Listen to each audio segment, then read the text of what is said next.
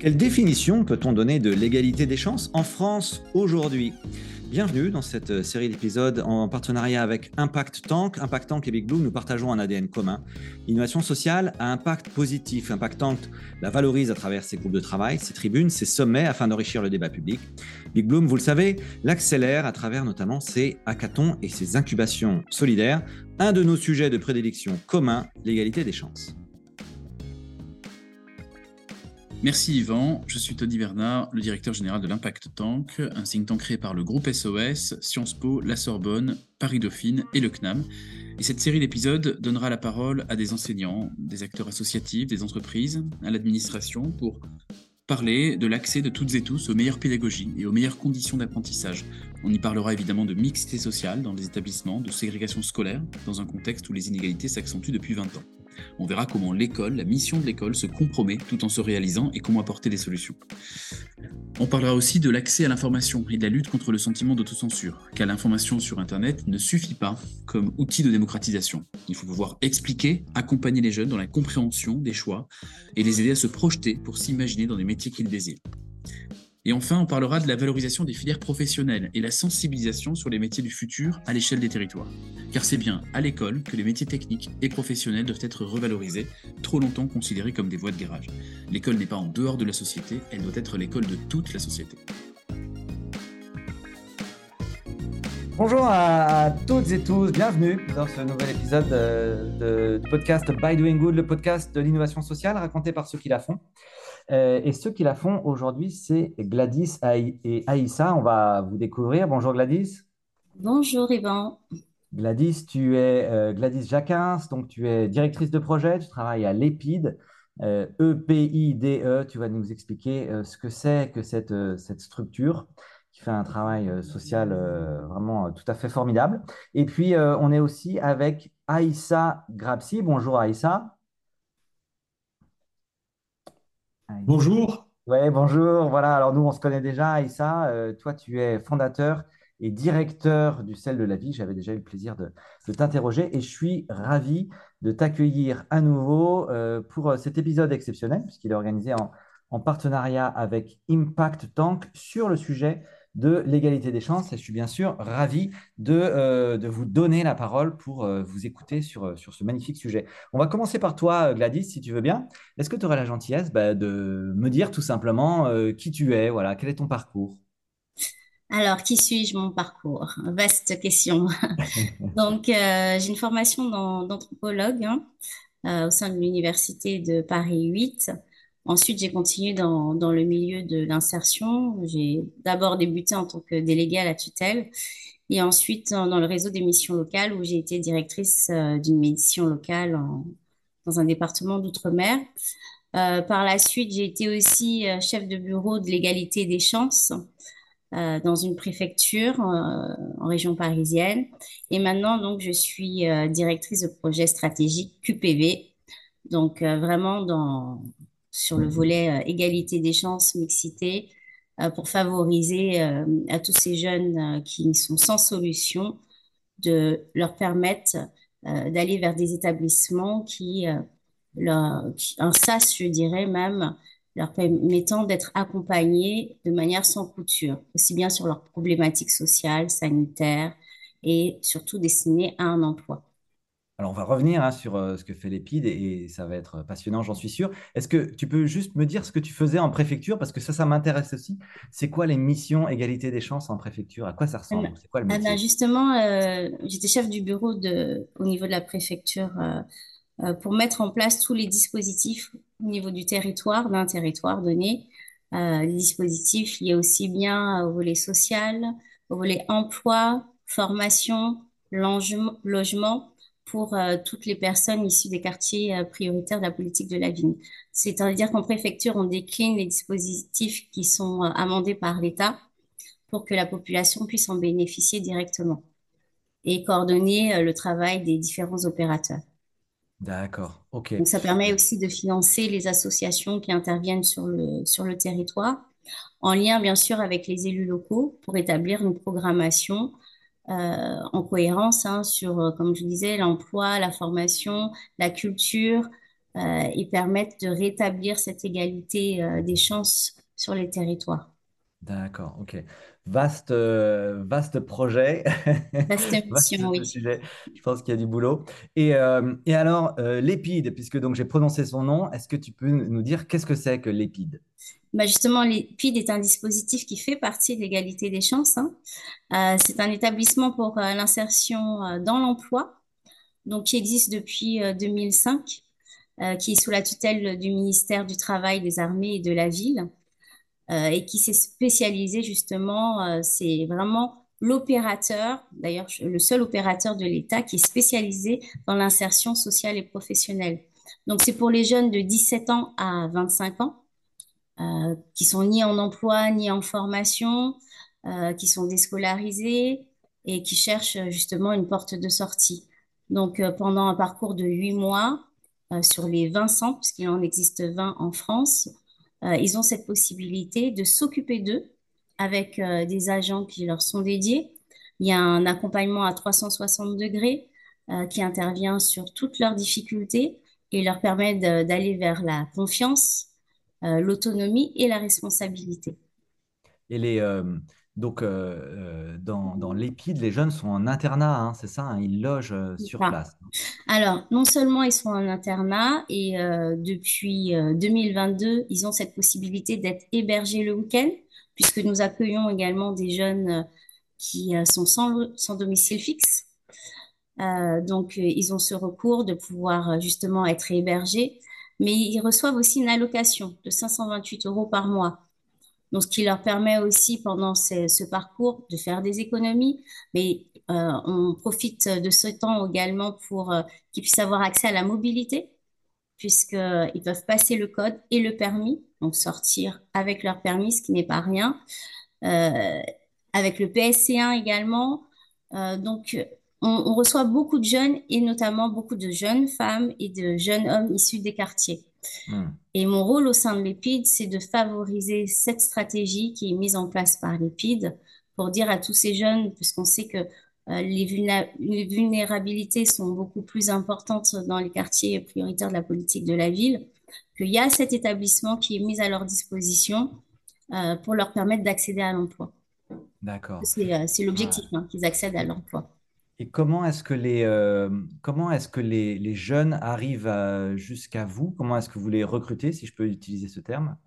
C'est bien ça, il y a du recrutement puisqu'on a des chargés de, euh, recrutement de volontaires qui sont en place sur les territoires, qui interviennent au plus près des territoires. Donc, on travaille en lien avec les réseaux préfectoraux, parce qu'on est opérateur de l'État, mais on travaille aussi avec des tissus associatifs euh, les associations dites pieds d'immeuble, là, il y a vraiment un maillage resserré qui, euh, qui se met en place pour, euh, et les élus locaux aussi, pour faire en sorte que le dispositif soit connu et reconnu par le plus grand nombre et que tout un chacun sache que cette solution existe. Il y a plein de dispositifs hein, au niveau de l'égalité des chances, ce qui permet de prouver que on est tous différents et c'est pas toutes les mêmes solutions euh, qui correspondent aux attentes des uns et des autres.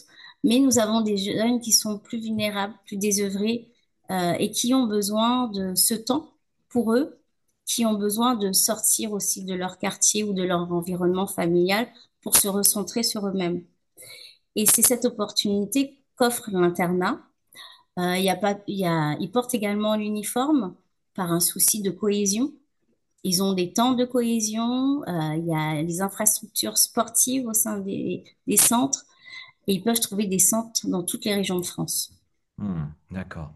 Super, super projet, l'EPID. Et puis, on, va revenir, euh, je reviens te voir juste après. Euh, je commence par accueillir Aïssa, ravi de te retrouver. Aïssa, comment vas-tu? Et est-ce que tu peux nous redonner en quelques mots ton parcours, s'il te plaît? Oui, ravi également d'être avec vous.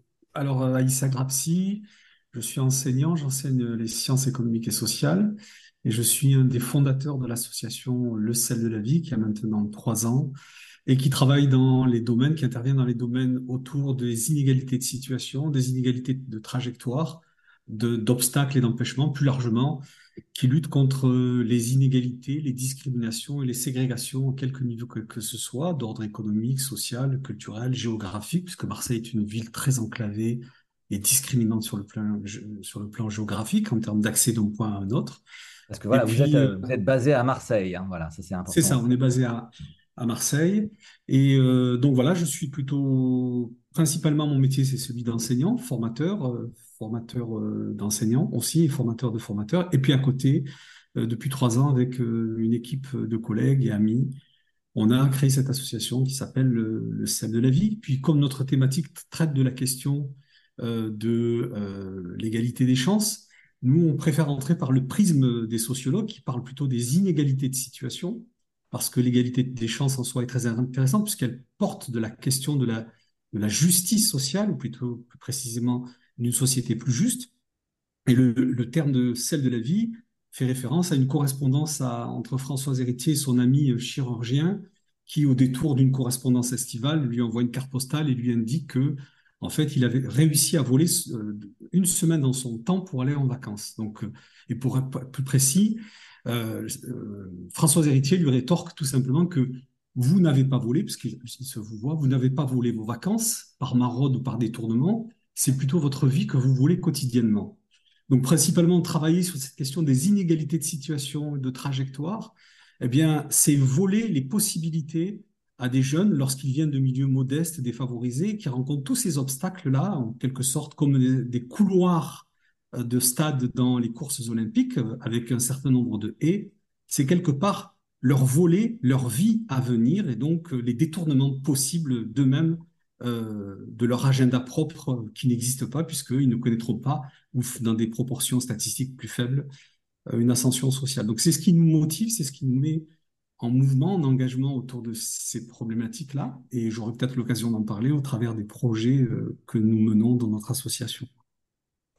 Eh bien, on va y venir. Euh, donc, euh, euh, on comprend ton parcours euh, lié à l'éducation et on comprend que les, enfants et les sujets éducatifs, c'est quelque chose qui te tient à cœur.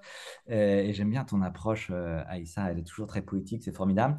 le sel de la vie, concrètement, qu'est-ce que vous faites? Alors, on travaille dans les domaines de l'éducation et la formation, que ce soit à destination des publics jeunes scolarisés, mais également ceux qui sont en risque de rupture, voire d'échec, ou de jeunes adultes qui ont euh, quitté euh, un certain nombre de dispositifs. Tout à l'heure, Gladys parlait de son travail au sein notamment euh, de la politique de la ville, où la question est traitée par les institutions, la préfecture, avec le volet égalité des chances. On travaille également avec la, la, préfecture.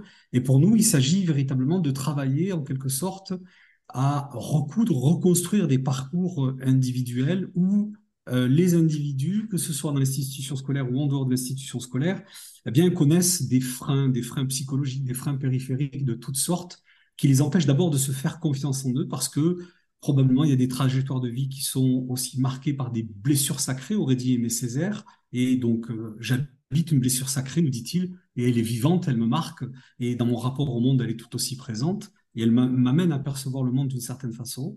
Et donc pour nous, il s'agit à la fois de travailler avec eux euh, dans l'implicite de ce qui les marque, mais aussi des étiquetages ou stigmatisations, puisque euh, quand on, on assène de façon presque irréversible, ce n'est pas pour toi, tu ne peux pas faire ça, tu ne peux pas aller là, un peu comme si celui qui était en face était un expert en lecture euh, du futur et des, des, possibilités qui s'ouvrent en termes de trajectoire et d'horizon de ces individus, et que donc on a déjà, euh, en quelque part, euh, annoncé, ou du moins écrit la chronique d'une mort sociale annoncée pour ces individus-là.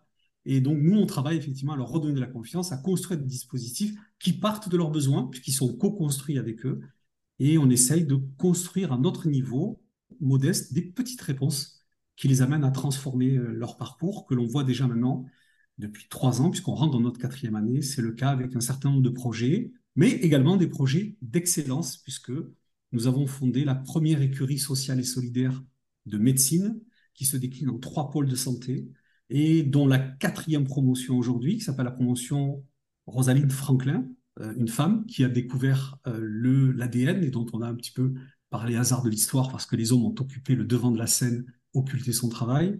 Euh, et donc, on en est donc à cette quatrième promotion qui prépare au concours de médecine et dont on peut nous déjà d'ores et déjà dire pardon, que parmi les dix tuteurs qui encadrent cette promotion, eh bien, il y en a cinq qui sont issus des trois premières promotions, et parmi eux, de ce qu'on appelle des lauréats grand admis, c'est-à-dire qui ont fini à peu près dans euh, le premier décile ou alors dans les 100 euh, premiers. Et les euh, cinq autres sont aussi des lauréats grand admis qui ont rejoint notre projet parce qu'ils en ont entendu parler.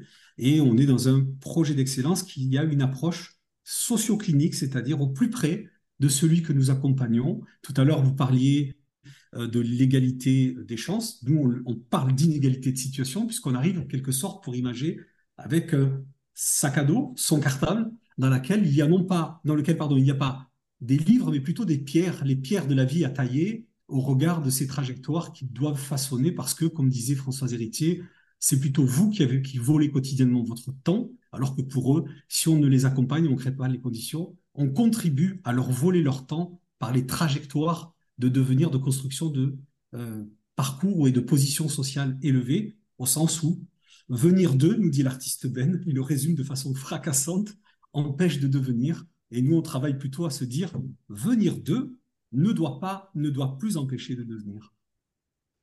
Merci, merci Aïssa. J'aime toujours ta, ta, version très, très, très imagée euh, de, des situations. Mais merci beaucoup pour tout ça. Euh, on est ensemble réunis euh, pour parler égalité des chances, un sujet qui, je n'en doute pas, va vous inspirer l'un et l'autre. Gladys, de ton regard à toi, et puis de là où tu es, j'imagine que c'est un poste d'observation assez privilégié, on va dire, par rapport à ce sujet-là. Euh, comment est-ce que tu évalues euh, la situation aujourd'hui en France? L'égalité des chances, est-ce qu'on y est de plus en plus ou est-ce qu'on y est de moins en moins? Je dirais que le contexte montre ce qui s'est passé, notamment avec les émeutes qui ont eu au mois de juin, juillet, montre qu'il y a encore des efforts à, effectuer et que finalement on ne peut pas euh, se contenter des acquis. Et euh, j'ai bien, j'ai beaucoup aimé euh, l'intervention d'Aïssa, notamment le fait qu'il ait pu citer Césaire, qui disait que, et je pense que l'égalité, les dispositifs l'égalité des chances ou, ou les dispositifs permettant de rétablir un pont entre les uns et les autres. et là, Césaire disait qu'il est la bouche de ceux qui n'ont point de bouche. Et moi, je dirais que toutes, toutes ces associations, tous ces opérateurs permettent justement euh, de qu'à ces jeunes, que le champ des possibles leur soit ouvert. Et effectivement, il y a encore du travail, mais il y a beaucoup de bonne volonté. Il y a beaucoup de personnes investies sur ce champ-là, euh, ce qui a permis notamment, euh, parce qu'il y a énormément de dispositifs, à des jeunes, euh, je vais parler particulièrement de ceux issus des quartiers politiques de la ville parce que c'est ceux qui, euh, toutes les études le disent, hein, sont vraiment les plus éloignés de cette euh, égalité des chances et qui vient depuis l'enfance jusqu'à jusqu'à l'âge adulte.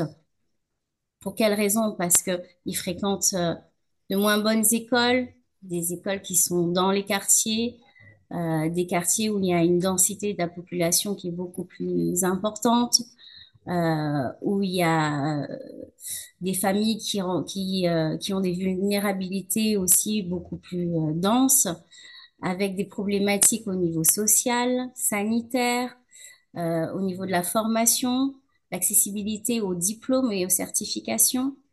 Donc, l'EPID, je vais revenir sur l'établissement.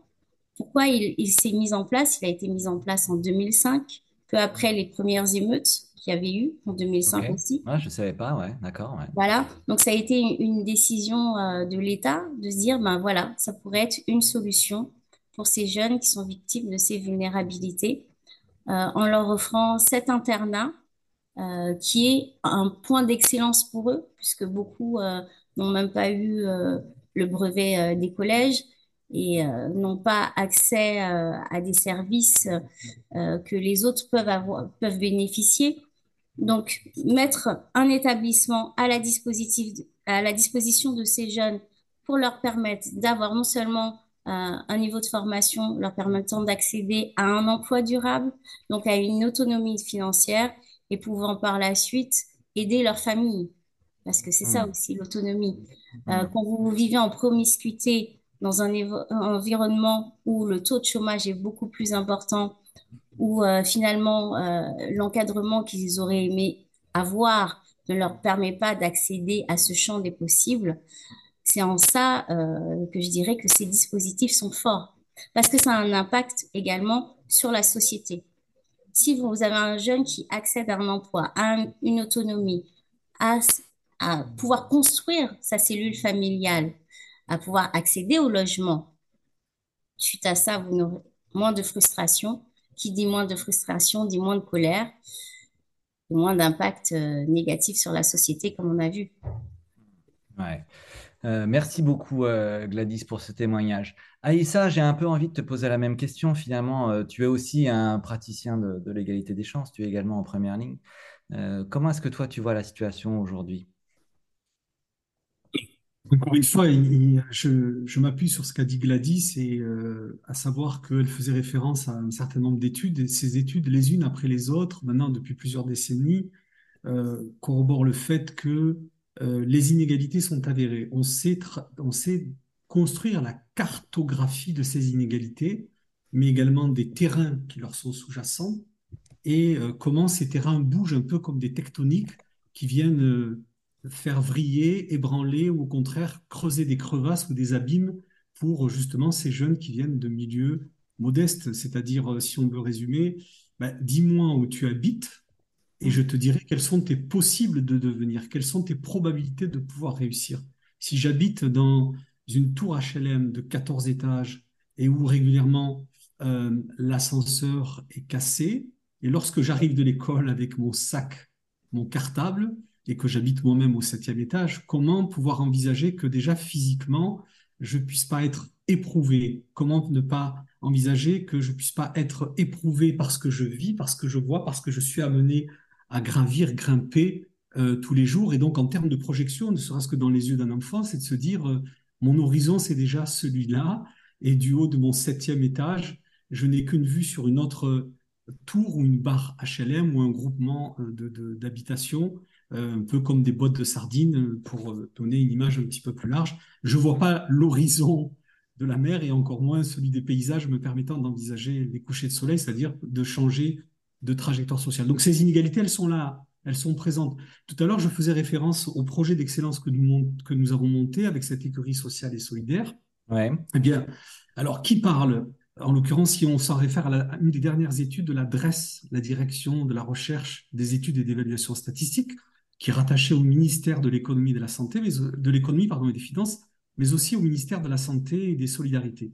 Qu'est-ce qu'elle nous dit cette étude? Elle nous dit qu'aujourd'hui, par exemple, 52% des enfants de cadres supérieurs, eux-mêmes cadres, deviennent, qui étaient eux-mêmes cadres, vont devenir cadres. Mais inversement, les enfants d'employés et de professions intermédiaires qui deviennent aujourd'hui cadres le deviennent un peu moins souvent que ouais.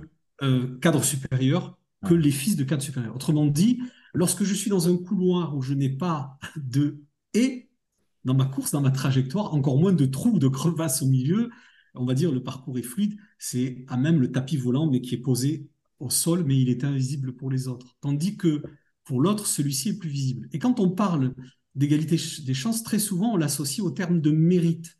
Or, on s'intéresse un peu comme s'il était particulier ou que cela devait aiguiser nos sens et notre vue particulièrement et nos neurones quant au fait que des jeunes ont réussi parce que quelque part ils méritent d'avoir réussi au regard de leur trajectoire. Mais on ne s'intéresse pas à ceux qui ont eux-mêmes mérité d'un mérite qui est invisible en tant que tel. Et là aussi, en sociologie, ces inégalités-là se reproduisent. Et c'était le sociologue lui-même Pierre Bourdieu qui disait l'école transforme ceux qui héritent en ceux qui méritent. C'est-à-dire qu'on n'a plus assez intéressé à s'intéresser aux autres, à, ce, ce, ceux-là même.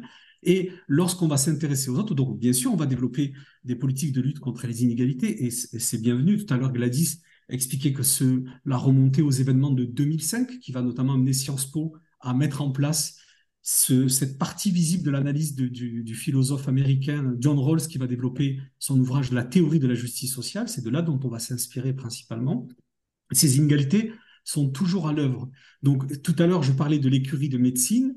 eh bien, cette même étude de la, de, la, de la DRES, donc de la Direction de la recherche des études d'évaluation statistique, nous dit les enfants d'ouvriers aujourd'hui en première année de médecine représentent moins de 8%.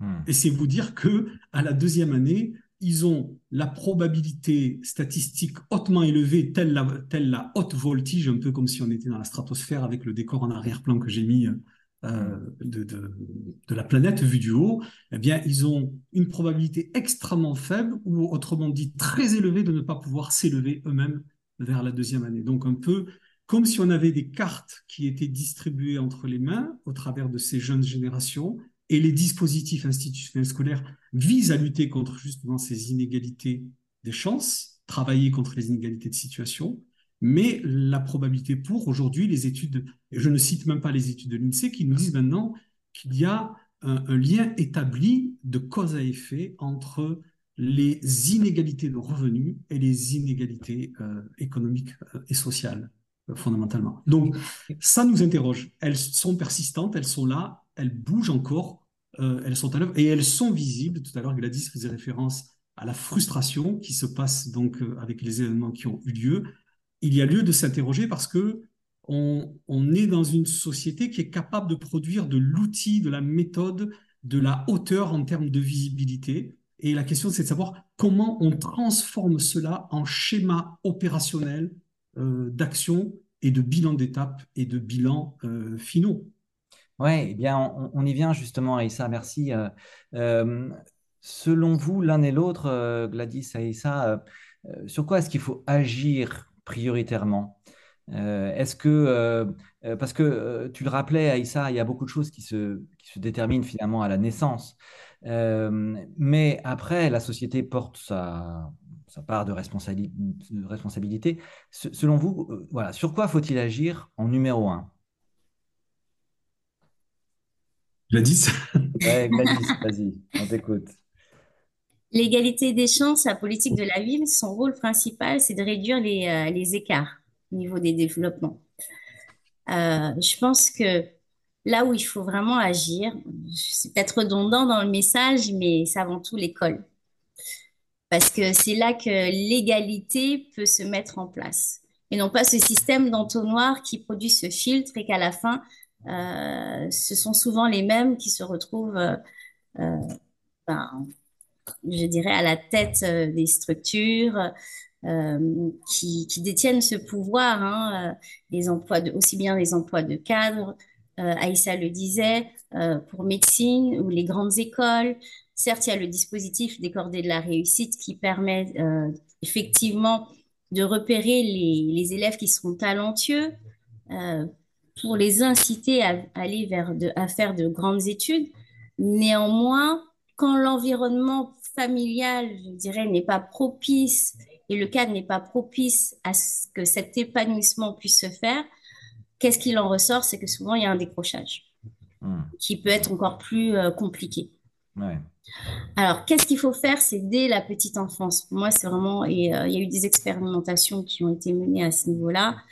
Euh, dès la toute petite enfance, travailler sur la confiance de l'enfant, sur sa responsabilité, sur l'estime de lui-même, mais aussi l'accompagnement des familles, parce que c'est un tout. Euh, si euh, ça va sur la nutrition, ça part sur l'éducation, mais ça part aussi sur le développement personnel. Lorsque vous êtes dans un cadre qui le permet, vous allez réussir plus facilement. Lorsque vous avez accès aux livres, forcément, vous allez vous cultiver. Lorsque vous avez accès au musée, même s'il y a beaucoup de choses qui sont mises en place, hein, mais l'accompagnement doit être plus que renforcé. Alors oui, il y a, y a, y a quand même euh, euh, une enveloppe euh, des subventions conséquentes qui seront allouées en fonction aussi de la densité et du nombre de quartiers qu'il y a sur le territoire.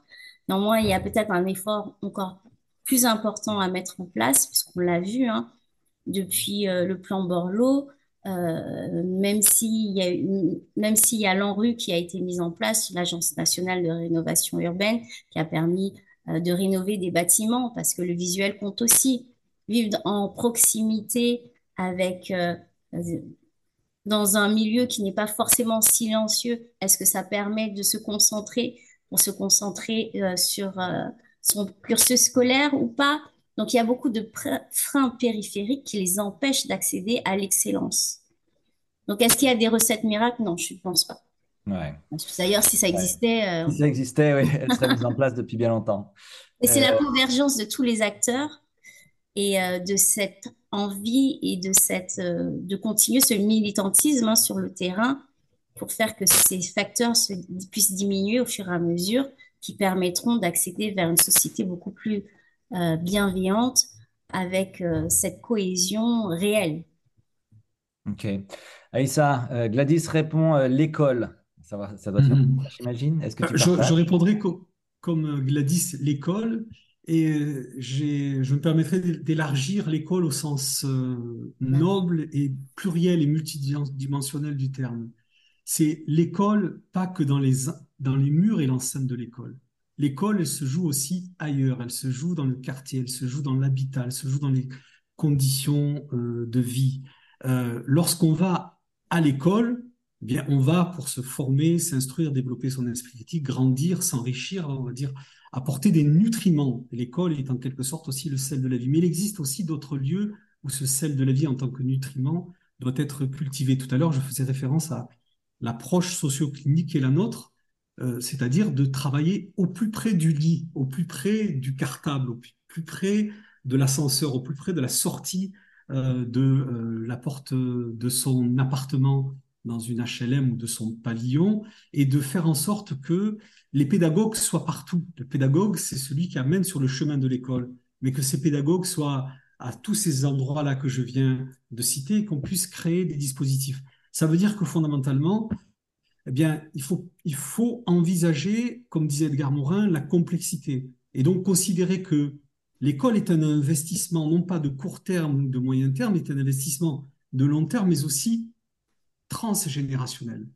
C'est-à-dire que aujourd'hui, il est établi qu'un enfant qui grandit dans un environnement où les deux parents sont diplômés, exercent des professions de ce qu'on appelle cadre et profession intellectuelle supérieure, on crée les conditions au quotidien de façon totalement informelle pour intérioriser un certain nombre d'attentes qui vont être celles de l'école et où il y a conformité, quand d'autres vont arriver à l'école avec une distance, un écart de température qui peut créer une hydrocution et qui fait que le jeune va intérioriser le fait que l'école, il n'est pas bon à l'école et il le résume dans une formule où quelque part il s'auto-flagelle, il s'auto-condamne, euh, c'est la double peine, où il dira l'école n'était pas faite pour moi, j'étais pas bon à l'école. Et non pas l'inverse. Que fait l'école, mais aussi les autres chemins qui constituent, qui mènent à l'école, parce qu'il n'y a pas une école, mais des écoles dans des espaces différents. Que font-elles pour pouvoir faire que au plus près on accompagne, au plus près on réalise un investissement? Et si vous me permettez, je, vais, je voudrais citer un, un économiste français qu'on connaît très peu, qui est un littéraire de formation et quelque peu poète par ses formules, euh, qui est François Pérou et en référence à la croissance économique et le développement. Celui-ci expliquait que la croissance économique en tant que telle, ça n'a qu'une dimension quantitative. Donc transposons cela par le nombre d'individus qu'on voudrait faire réussir au baccalauréat. Et, et lui, il introduit une dimension qualitative qu'on appelle le développement. Et pour lui, le développement, c'était, donc sous-entendons par là que l'école, et donc l'investissement, on va dire, éducatif ou éducationnel, eh bien pour lui, le développement englobe et soutient la croissance. Donc ici, on dira l'investissement éducationnel éducatif englobe et soutient justement les différents chemins, les différentes écoles qui mènent vers cette école-là, parce que quand on quitte les murs de l'école, il y a d'autres écoles de vie qui, vont nous, qui nous attendent, que l'on va rencontrer, d'autres épreuves au sens de éprouver, euh, et qui vont faire qu'on puisse y arriver. Et donc forcément, cela nécessite de, ne pas faire l'impasse, ou en tout cas l'économie de la pensée, et de se dire qu'il faut véritablement mettre des moyens en ce sens-là. Aujourd'hui, on sait que certains pays qui ont fait un investissement éducatif en consacrant une part importante du PIB, pas négligeable, euh, eh bien, cela se transforme en termes de euh, d'acquisition, d'élévation dans l'échelle sociale. pour reprendre ce que disait tout à l'heure Gladys, eh bien, ça crée une frustration, mais plus largement, c'est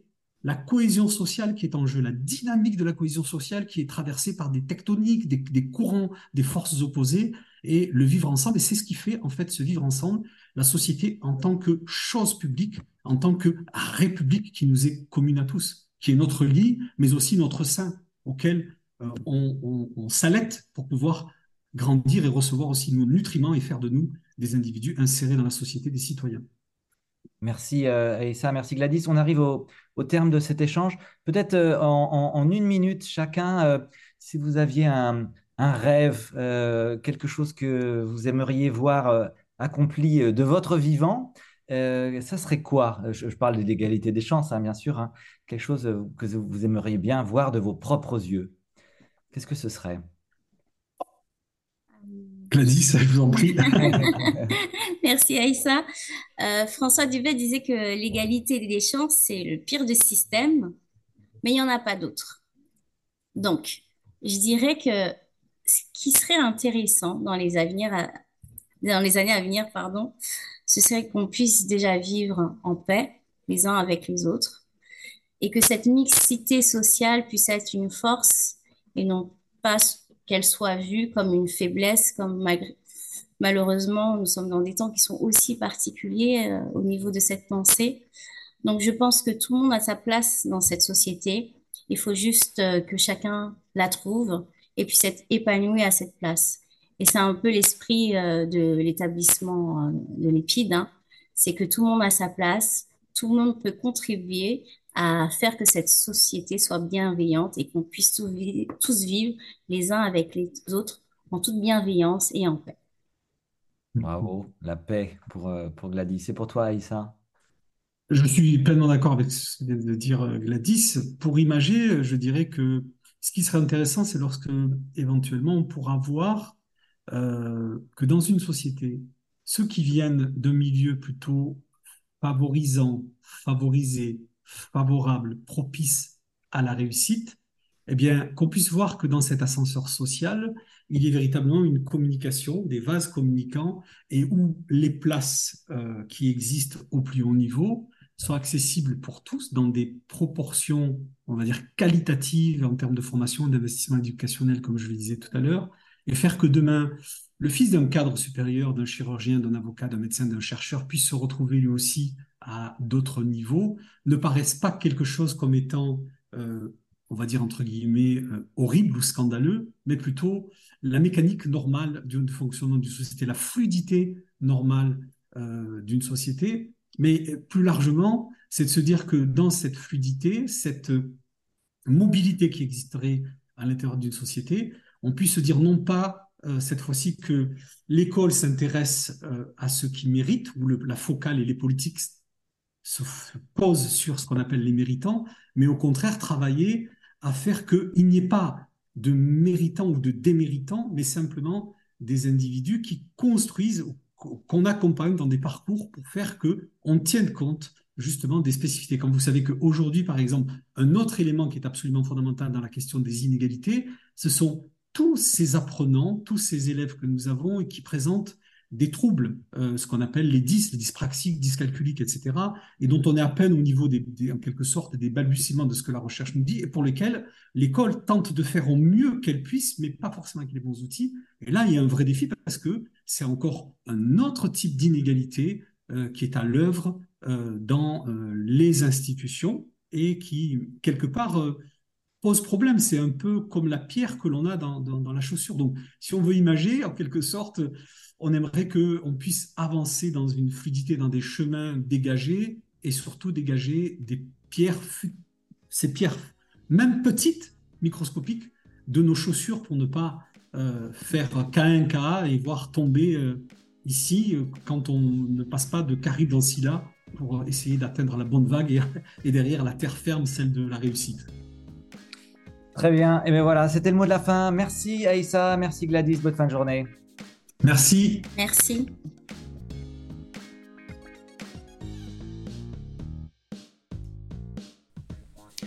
Et voilà, c'était By Doing Good, le podcast de l'innovation sociale raconté par ceux qui la font. Merci pour votre écoute. J'espère que cet échange vous aura inspiré et donné envie, vous aussi, de vous engager pour l'innovation sociale. Si c'est le cas, n'hésitez pas à vous abonner et à mettre 5 étoiles sur Spotify ou Apple Podcast. Rendez-vous sur www.bigbloom.org pour découvrir tous nos prochains hackathons solidaires à venir. Voilà, je vous dis à la semaine prochaine.